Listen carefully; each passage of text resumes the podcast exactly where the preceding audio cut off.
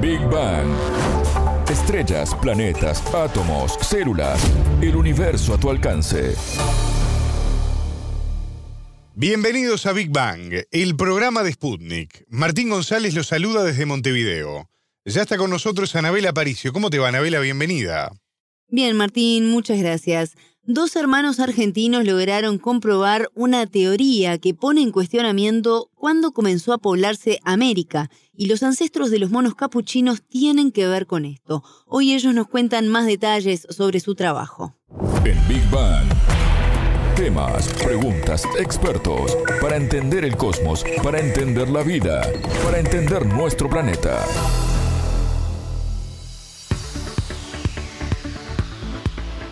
Su investigación fue publicada en la revista científica The Holocene y allí los investigadores lograron demostrar que una herramienta de más de 50.000 años de antigüedad estudiada en el noreste de Brasil no fue elaborada por el humano, sino por antepasados de los monos capuchinos, Anabela. ¿Cómo llegaron a esto? Bueno, Martín, de casualidad, los hermanos Federico, que es paleontólogo, y Agustín, arqueólogo, intercambiaron dudas sobre cierta información. Comenzaron a trabajar en conjunto y así lograron elaborar y probar esta teoría en lo que es el primer trabajo de relevancia que publican en conjunto. Hablemos con Federico Añolín y nos comentó más detalles al respecto. La idea en realidad es algo azaroso, si querés, algo que no habíamos pensado, porque em, se debe a que a mí siempre me interesó mucho la temática de los primates confeccionando herramientas, comportamiento de primates, digamos, en general. Yo soy paleontólogo, así que mi extracción es más que nada biológica, ¿no? Bueno, eh, justamente analizando artículos de estos de, de, primates, comportamiento de primates, discute con un artículo que salió hace muy poco, en el 2016, en el que dice que los monos capuchinos, que siempre se consideró monos, digamos, eh, bastante sencillos para decirlo de una manera, estaban en la zona central de Brasil confeccionando herramientas de piedra, es decir, utilizaban para cascar nueces una piedra a modo de martillo y otra de mayor tamaño a modo de yunque, para partir las nueces. El mono iba, seleccionaba una roca especial, no es que agarraba cualquier piedra, seleccionaba roca de tal tamaño, de tal característica y demás, y las utilizaba para este fin. Cuando yo veo esto, me quedo sorprendidísimo, y además, ¿qué pasa? Cuando el mono casca las rocas, cuando le pega una roca de la otra, estas rocas se parten y tienen una forma que imita muchísimo a cuando los seres humanos, nosotros, al confeccionar una herramienta, también partimos las rocas para, para, digamos, para armar una punta de flecha o lo que sea. Bueno, esos desechos, esos, pedazos de roca que se desprenden, eran muy parecidos entre uno y el otro. Y eso llamó la atención a los que estaban estudiando el comportamiento de estos monos. Con esta novedad voy a charlar con mi hermano, que es arqueólogo, entonces su extracción es más humanística, y le digo, mirá, qué, qué curioso este, este tema. Y cuando le muestro, digo, debe haber yacimientos, eh, yacimientos arqueológicos que nosotros pensamos que son de seres humanos y podrían ser de monos, por ejemplo, si encontramos estas rocas tiradas por ahí. Y mi hermano automáticamente me mira y dice, esto me hace acordar muchísimo al yacimiento tan curioso de piedra furada de Brasil. Y ahí mismo nos pusimos a, mirar y resulta que, que, era cierto que terminó siendo un yacimiento, digamos, de restos arqueológicos de monos y no de seres humanos. El proceso de investigación para ello fue sencillo porque los datos disponibles eran claros y también recientes.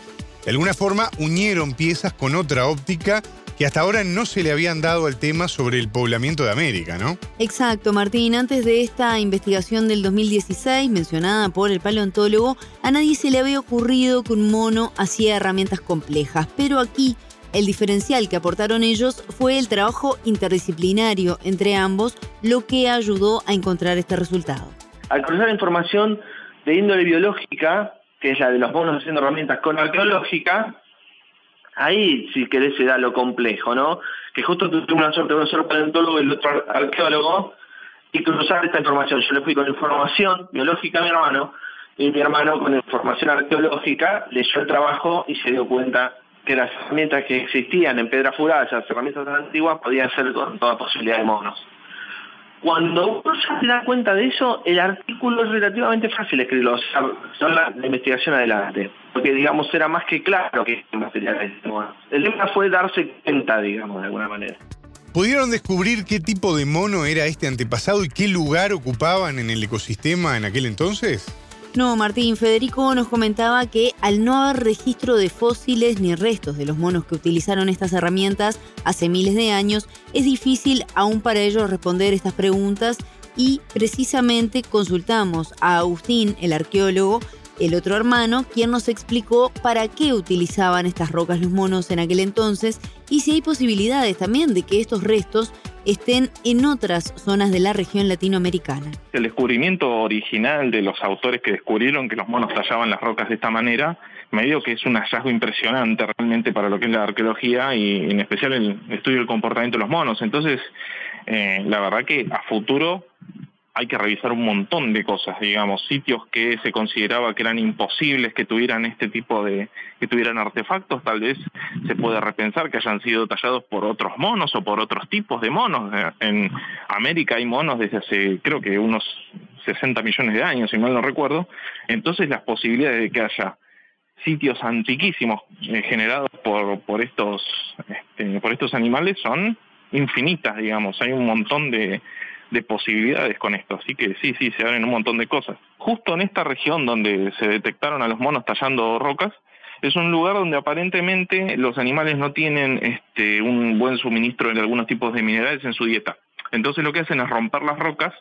Cuando chocan las rocas entre ellas, cuando las golpean, sale un polvillo y ese polvillo lo chupan. Entonces lo que se supone es que estos animales están incorporando minerales tomando estos, este polvo de estas rocas y por eso las parten.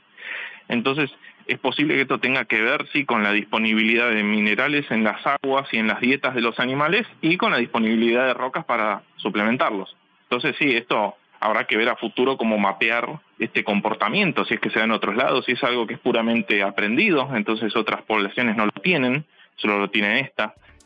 Por su parte, Federico, el paleontólogo, también aportó detalles sobre este tema. Cuando ellos observan a estos monos capuchinos hoy en día en una zona de Brasil muy cercana a los yacimientos arqueológicos de 50.000 años.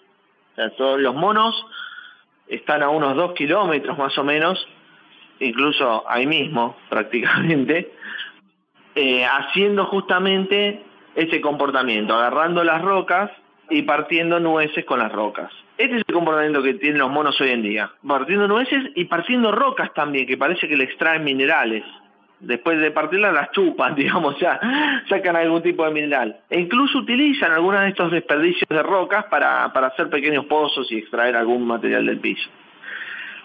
Los yacimientos fósiles, estos, los yacimientos antiguos de 50.000 años de antigüedad, tienen el mismo tipo de roca y el mismo tipo de, de, de desecho y el mismo tipo de todo. Es decir, son monos capuchinos haciendo exactamente lo mismo que hacen ahora, pero hace 50.000 años. Es decir, no hay diferencia entre, la, entre, no pudimos encontrar diferencia entre las rocas que dejaron los monos hace 50.000 años y los monos que la dejaron ahora. Así que pensamos que estaban haciendo exactamente lo mismo. 50.000 años antes del presente, ya el ser humano estaba hecho y derecho y ya tenía una complejidad de herramientas y un montón de cosas bastante grande. Entonces, eso era otro de los rasgos que nos hacía, que, que hacía dudar, que hizo dudar a algunos investigadores como Borrero, por ejemplo, fue un, gran arqueólogo, que el tipo cuando ve estas herramientas dice, son demasiado sencillas, son herramientas muy sencillas para que sean de ser humano.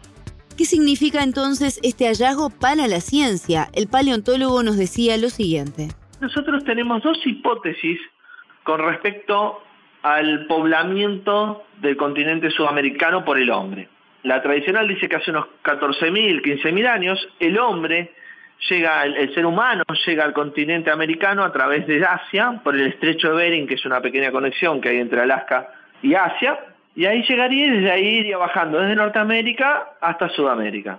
Esa es la, hipótesis tradicional la que tiene mayor cantidad de evidencia. Otra hipótesis era que justamente el hombre había llegado mucho antes al continente, tal vez 50.000, tal vez 100.000 años antes del presente, o sea, al menos 40.000 años más antiguo que la otra es, y que cuenta justamente con, unos con unas pocas evidencias y la mayoría procedían justamente de Brasil y son estos sitios que nosotros hemos dicho que son de monos caputinos. Es decir, esta segunda hipótesis, ahora nosotros al decir guarda que son monos capuchinos, cae.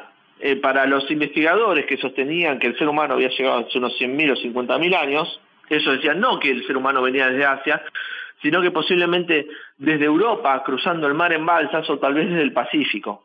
Entonces nosotros lo que hacemos de alguna manera es simplificar bastante más el panorama, decir, bueno, la hipótesis de llegada bien antigua del hombre no tiene evidencia fuerte, o las evidencias más fuertes que tenía nosotros las acabamos de refutar, y bueno, entonces le damos más fuerza a la hipótesis tradicional. Pero ojo, porque esto es un trabajo que recién acabamos de publicar. Todavía tenemos que esperar qué dicen los investigadores que sostienen cada una de las respectivas hipótesis y qué evidencia pueden mostrar diciendo, bueno, el debate recién empieza, ¿no? Esto al, ser ciencia no es una verdad de velada ni una verdad absoluta. Y ahora la expectativa de los investigadores está en el debate que comienza a nivel internacional con otros colegas que han trabajado también en este tema y así lo relata el arqueólogo argentino. Nosotros consideramos bastante importante para lo que es uno de los problemas más debatidos de la arqueología actual, que es el poblamiento de América, el momento en que se pobló y por quiénes se pobló. Este debate es larguísimo, ha habido muchísimos trabajos escritos sobre el tema, y uno de los casos más enigmáticos, digamos, que había, una de las evidencias más, complejas que había sobre el tema, era la de estos eh, sitios en Brasil sobre los que escribimos nosotros. Son unos sitios muy antiguos, con unos fechados que alcanzan los 50.000 años o incluso lo superan, y que resultaban muy raros. Los materiales son artefactos de piedra tallada, no, no hay otra cosa, y están eh, tallados de manera llamativamente tosca, digamos. En algunos casos los seres humanos han hecho ese tipo de artefactos, pero son no, no son la, la, tecnología más común que han tallado los seres humanos. Entonces siempre fueron raros. Y esos fechados tan antiguos, que son casi 30.000 años o casi 40.000 años que los más antiguos aceptados, eh, eran todo un problema, eran muy enigmáticos. Se habían escrito muchos trabajos debatiendo las, de qué se trataban estos sitios. Entonces nosotros proponemos que estos sitios en realidad son el resto, los restos de monos, de monos uh, tallando rocas, no intencionalmente, rompiéndolas. Este, entonces esto cambia un poco el debate al, al poner en duda estos sitios que eran una de las evidencias más fuertes y más y más este, difíciles de discutir que había sobre este problema. Esperamos que el debate continúe por otros autores también. Nosotros hacemos esta propuesta que creo que está eh, bien fundamentada y bueno, ahora queremos saber qué opinan otros autores, por ejemplo, incluso los propios investigadores que fueron los que registraron eh, la conducta de los monos, los excavadores de los sitios, eh, y otros autores que trabajan la temática. Es un campo muy amplio el poblamiento de América, entonces hay especialistas de todos los tipos debatiendo el tema, así que siempre es un debate interesante. Anabela, ¿y cómo es trabajar entre hermanos? Porque este es otro punto interesante de esta historia, ¿no? Sin dudas que sí, Martín. Federico tiene 40 años, es el mayor y cuenta que fue él quien influenció a su hermano en esta pasión por las ciencias naturales.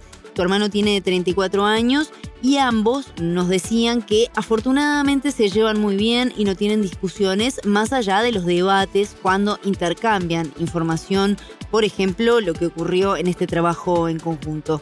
Federico autodefine a ambos como dos porteños bien pesados. Como nos criamos juntos, a mí siempre me fanatizó la paleontología, yo soy el hermano mayor siempre me fanatizó la paleontología y bueno, salíamos siempre a, desde chiquito, viste, lo de los dinosaurios eh, me llamó muchísimo la atención y entonces quise ser paleontólogo.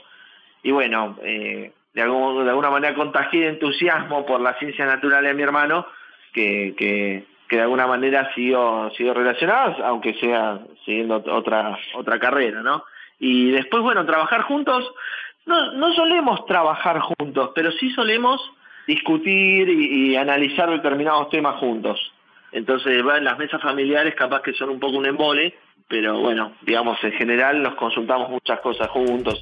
Escuchábamos al paleontólogo Federico Añolín y al arqueólogo y hermano Agustín Añolín, ambos investigadores del CONICET que nos contaron detalles sobre su trabajo en el que demostraron que herramientas de hace 50.000 años fueron elaboradas por ancestros de monos capuchinos y no por humanos como se creía hasta ahora. Muchas gracias, Anabela. Hasta la próxima. Esto fue Big Bang.